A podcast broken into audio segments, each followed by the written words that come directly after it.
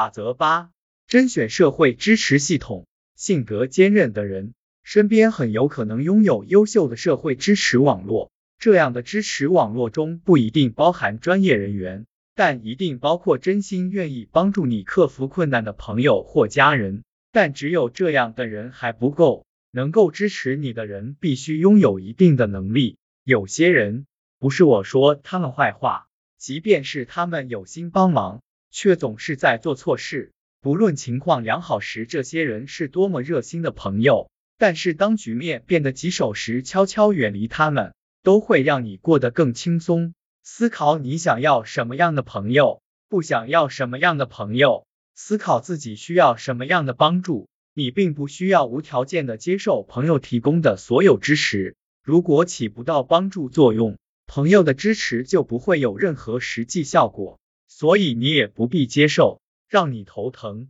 的事情已经够多了，就算朋友是好意，你也没必要接受来自他们的消极信息。当然，你不需要当面告知对方，我不需要你所谓的帮助，你可以礼貌的拒绝对方的邀请，直到情况开始好转，或者干脆不把事情告诉他们。这个方法我用过很多次了。对有些事情，你的态度可以巧妙一些，有些则不必。如果你知道他们会因为你没有得到某份工作而做出让你更痛苦的事，那么你就要提前思考，不要把申请这份工作的消息告诉他们。情况变得麻烦时，你会向谁透露更多信息？最好避开那些将自己的快乐建立在他人痛苦之上，以及抨击每一个细节，让你的情况变得更糟糕的人。不过，大部分时候。让情况变得更糟糕的不是他们，谁都希望自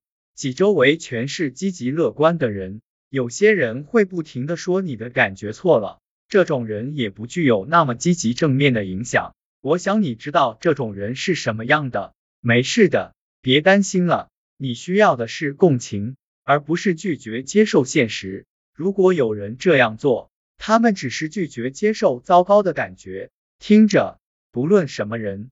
如果他们做出的回应让你感觉更糟糕，他们就不是优秀的支持者。在心里记下这一切，下次注意，你也要避开那些试图为你解决问题的人。不管方式是提供解决方案、替你做决定，还是亲自动手，这样的做法其实毫无帮助，也无法加强你的韧性。这反而会向你发出一个潜在的信息：你无法独立思考或行动。这个信息当然是错的，你也应当规避。你可以重视其他人的意见，但你需要独立做出决定，掌控自己的人生。认真思考了自身需求以及什么人能提供帮助后，你就更有可能在陷入麻烦时，让身边充满真正具有支持作用的人，把自己的需求告诉他们。